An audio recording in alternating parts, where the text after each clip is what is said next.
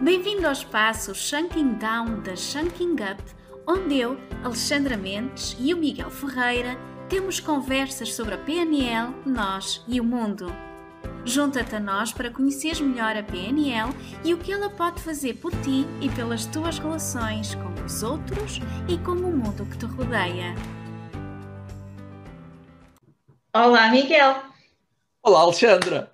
Bem-vindo a mais um episódio Shanking Down, desta vez dedicado aos pressupostos da programação neurolinguística.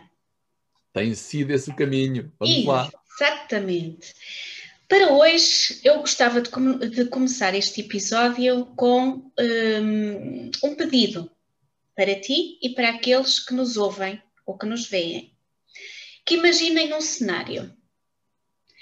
Imaginem que estão no trânsito de manhã aguardar pacientemente que a fila ande.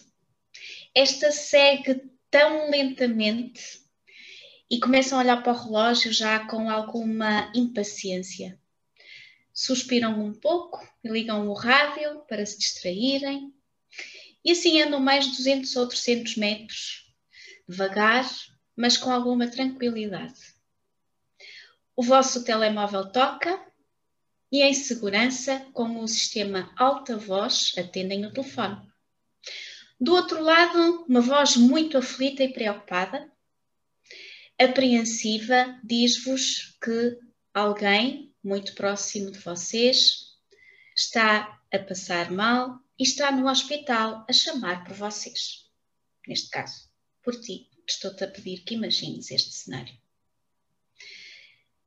Provavelmente, não sei como é que irias reagir, provavelmente irias acelerar a fundo. Irias meter a primeira, a segunda, por aí fora, ultrapassar pela berma aquela fila toda de, de trânsito, irias se calhar até fazer algumas manobras arriscadas para chegares rapidamente ao destino e teres com o teu ente querido que chama por ti. As pessoas que estão no carro, nas filas, a ver este cenário, o que é que lhes estará a passar pela cabeça. Provavelmente nós já estivemos nesta situação. Já tivemos na situação de ver alguém a furar a fila. E o que é que normalmente pode acontecer? Queres dar aí algumas uh, sugestões? Quem está no carro a assistir alguém a furar a fila? que é que pode acontecer? Eu acho que pode ferir muitas suscetibilidades. O mais comum é que comecem todos a reclamar com aquele louco, com aquele quem é que ele pensa que é, que, a apitar, e se calhar alguns até são para o mesmo no meio da estrada para reclamar para o que, o que é que se passa aqui com este indivíduo. É Podem é abrir podem abrir o vidro e dizer vai aprender a conduzir, ou coisas bem piores, não é? Isso, isso, que falta de respeito. E curiosamente, tu até és uma pessoa muito respeitadora das normas de trânsito habitualmente. Nunca tiveste uma multa e tens sempre muito cuidado e muita cautela na tua condução mas aquele comportamento, naquela situação, criou uma imagem sobre ti nas pessoas que te observavam. Automaticamente ganhaste um rótulo sem ninguém te conhecer de lado nenhum, nem perceber a tua história, nem conhecer a tua história. Este cenário que vos trouxe serve para introduzir o pressuposto que gostava de falar contigo, Miguel, hoje, que é a pessoa não é o seu comportamento.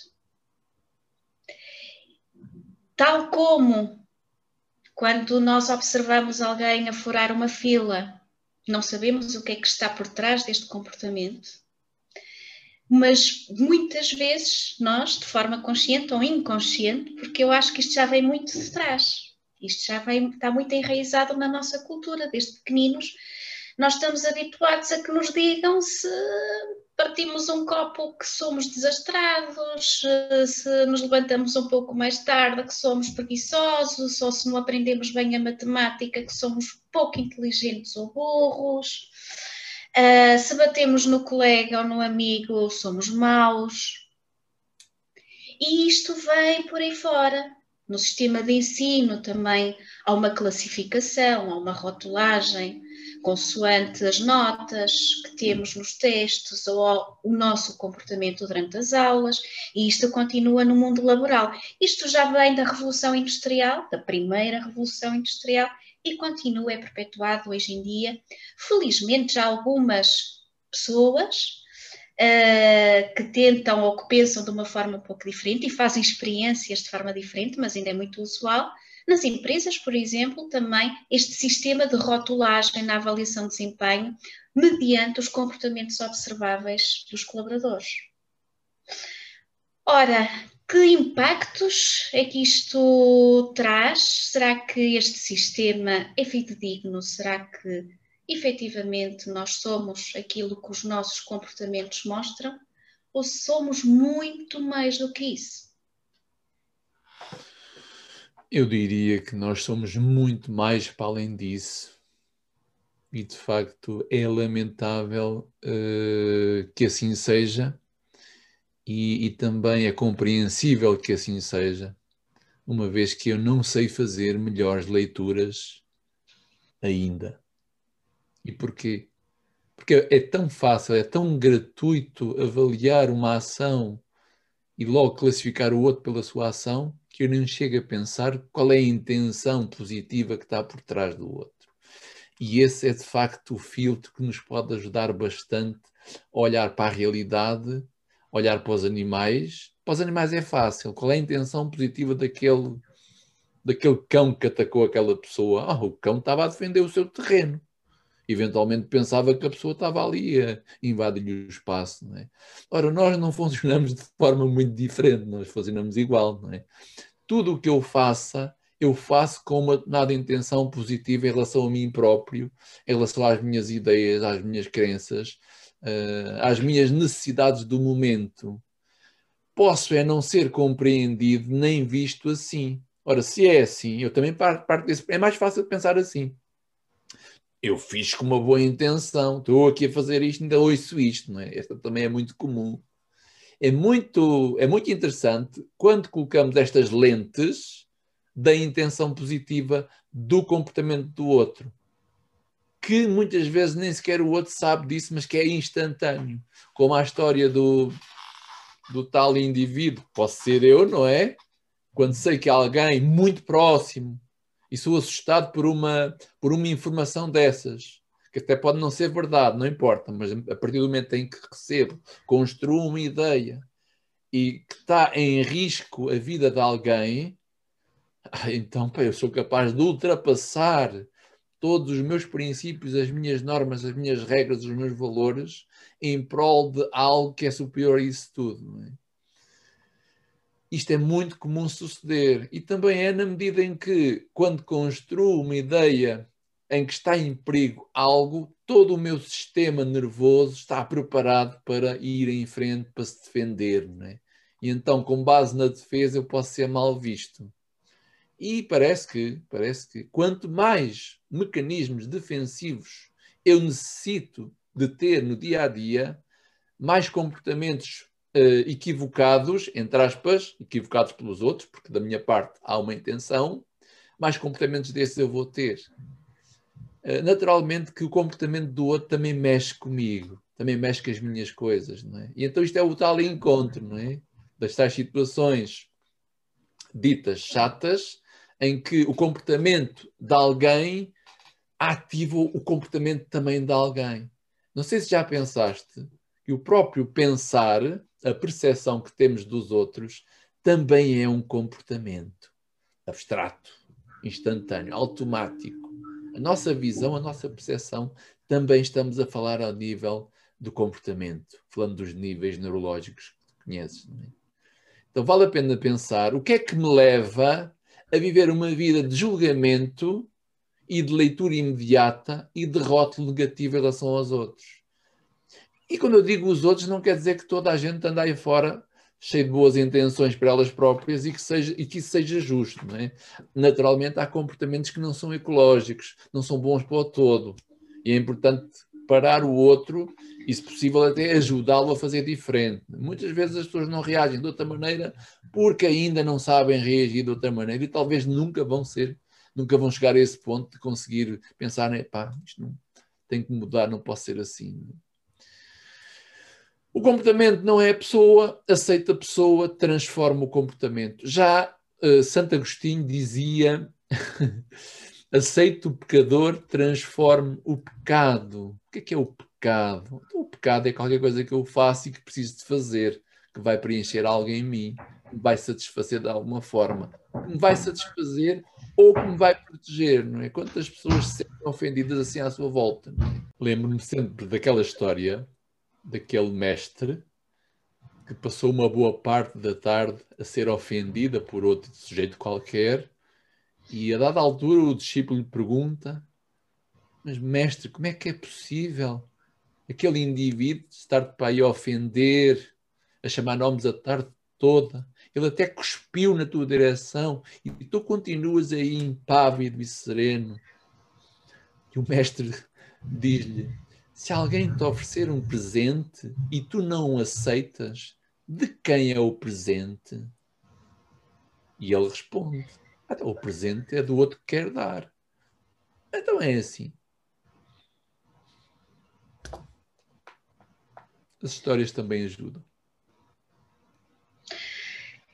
Isto, este pressuposto também me faz, eh, também me remete para a importância da empatia porque hum, em vez de instantaneamente nós, nós fazermos o julgamento do comportamento, hum, é mais, uh, seria mais ecológico e mais interessante nós percebermos o que é que está por detrás daquele comportamento a cada, a cada altura.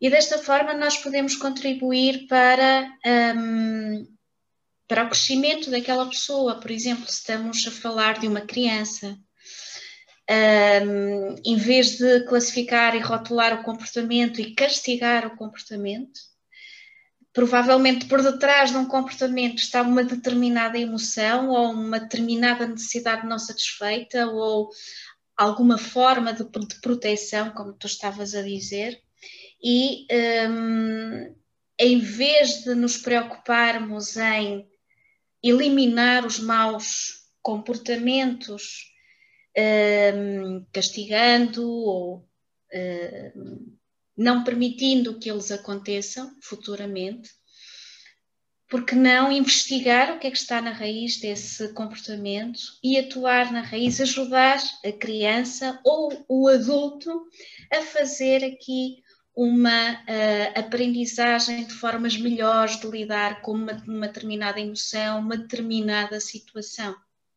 e então adquirir novos comportamentos, como uh, estavas a dizer. Porque gostava agora, sem, sem entrar aqui na, na parte mais técnica, gostava de falar contigo sobre a questão do, dos níveis neurológicos que falaste e de, da importância de nós um, respeitarmos aquilo que é a identidade do outro. Quando nós classificamos alguém como algo, eh, não interessa, preguiçoso, algo negativo, um, pouco inteligente, por aí fora, a pessoa, a eh, uma determinada altura, sobre isto muitas vezes acaba por acreditar que é, que é mesmo assim. Isto acaba por limitar a percepção de cada um de nós sobre, sobre nós próprios e acaba por limitar a nossa vida, porque que achamos que somos realmente limitados. Então não vale a pena me esforçar para ser mais do que aquilo que eu penso que eu sou ou que os outros me dizem que eu sou. Como é que nós podemos então ajudar quando, quando vemos ou quando eh, queremos intervir de alguma forma uh, na melhoria de um comportamento, uh, seja ao nível de um, a nível profissional, a nível pessoal, seja ao nível de uma criança ou de um adulto, porque eu acho que o processo é o mesmo. Como é que nós devemos atuar? Olha, Alexandra, vale a pena tirar de, aqui da manga outro pressuposto que diz o seguinte: a pessoa faz sempre a melhor escolha que tem a cada momento, dado os recursos pessoais ou externos que existem na altura. É? Ora, quando eu consigo olhar para os outros assim, eu deixo de julgar as pessoas, eu deixo de criticar as pessoas. E quando digo julgar ou criticar, não estou a fazer assim, verbalmente. Estou a fazê-lo de forma eh, perceptiva, não é? Este exercício talvez seja um exercício eu até propunha amanhã não, porque é sábado e depois é domingo, é fácil. E agora estamos aqui em confinamento, é mais ou menos fácil, mas não importa, já que estamos aqui assim próximos uns dos outros e em casa, eu propunha um exercício. Na segunda-feira, escreva para si o compromisso. Passe o dia inteiro sem tecer qualquer tipo de observação de ordem crítica ou julgativa. E cada vez que isso suceda aqui, registre. Registre numa folha. Não fale. Vá cortando com essa habilidade de julgar e criticar, que é das coisas que nós aprendemos na vida e que mais qualidade de vida nos tira. E não estou para aqui a dizer que o pensamento crítico não seja útil, não é? Até o crítico, até a pessoa que critica e julga tem uma intenção positiva ela quer harmonia, ela quer entendimento, ela, ela quer que o outro respeite as regras de trânsito e que não passe à frente de ninguém. Claro que ela quer, né? E para ela talvez seja uma injustiça. Só que ela não está na pele do outro sujeito que vai a caminho de alguém que está em perigo de vida. Né? Porque se estivesse na pele dele e soubesse, porque o nosso problema é a falta de conhecimento, nós não conhecemos o historial do outro e vice-versa, então é muito fácil julgar. Não é? Eu julgo que entre o nível da crítica aqui e o nível da percepção aqui, da contemplação, vou pôr assim, contemplar, na vida não há coisas boas nem más, há coisas, e há seres, sistemas vivos que reagem com uma intenção. Entre estes dois níveis, quanto mais eu estiver do lado da percepção, da contemplação e da compreensão, ainda que eu não saiba da história do outro, mais serena será a minha vida. Eu não quero com isto dizer que eu não tenha que ser ativo e que agora tenha que aceitar tudo e mais alguma coisa à nossa volta. Há coisas que não são aceitáveis. Não é? Agora, uma coisa é um comportamento que não seja aceitável, outra coisa é eu andar aqui totalmente em alvoroço porque à minha volta está tudo torto ou toda e qualquer coisinha sem grande sentido. É? é um bom exercício. Então, posso, posso propor também, além desse exercício, substituirmos a palavra ser, quando nos referimos uh, ao comportamento de alguém, ou quando dizemos, epá, tu és chato, tu és assim, ou tu és assado, substituir este verbo pelo verbo fazer. Estás a fazer alguma coisa que, que está a ferir-me de alguma forma, ou me está a atingir de alguma forma. Eu estou a ser afetado pelo teu comportamento, não pela pessoa que tu és, porque eu aceito a pessoa que tu és. Quando nós substituímos o ser pelo fazer, eu acho que o entendimento acontece com maior facilidade e não estamos a, um, não estamos a ferir aquilo que é a autoestima ou autoconceito do outro. É mais respeitoso, é uma forma mais respeitosa também de dizermos aquilo que temos a dizer, eh, porque se efetivamente há comportamentos que gostaríamos que mudassem, se não fizermos nada, eles vão se perpetuar naturalmente. Mas respeitando a pessoa, falar-lhe do seu comportamento, de forma factual e dizer de que forma é que ele nos afeta. E não atacar diretamente a pessoa dizendo tu és assim. Concordas? Parece-me bem, parece-me bem, parece-me bem. Que bom. Então já temos aqui dois, dois desafios práticos para, para fazerem, para praticarem este pressuposto. Boa. Espetacular. Ias dizer mais alguma coisa? Uma chave, uma chave que eu considero que seja fundamental e que vem assim dos confins, talvez, do da psicologia esoterista, embora não partilhe muito sobre isto. Não? Aquilo que me leva a não gerar empatia e a criticar e a julgar o outro é porque eu não me sinto ligado ao outro. Se nós pensarmos que todos somos um e que vimos da mesma fonte, ou chamem-lhe o que quiserem, aquele outro que vai ali sou eu. Quando eu estou ligado às pessoas e as pessoas ligadas a mim, deixa de haver o julgamento e passa a haver uma compreensão. Portanto, o segredo está aqui: criar ligação aquele que vai ali também sou eu. Por alguma razão tem isso. Então, aconteceu ontem. Ontem aconteceu. Vinha assim a subir a rua e uma senhora não parou e atravessou o carro à sua frente. Né? E eu calmamente travei e fiz, passa. Em plena, no meio da estrada, não é?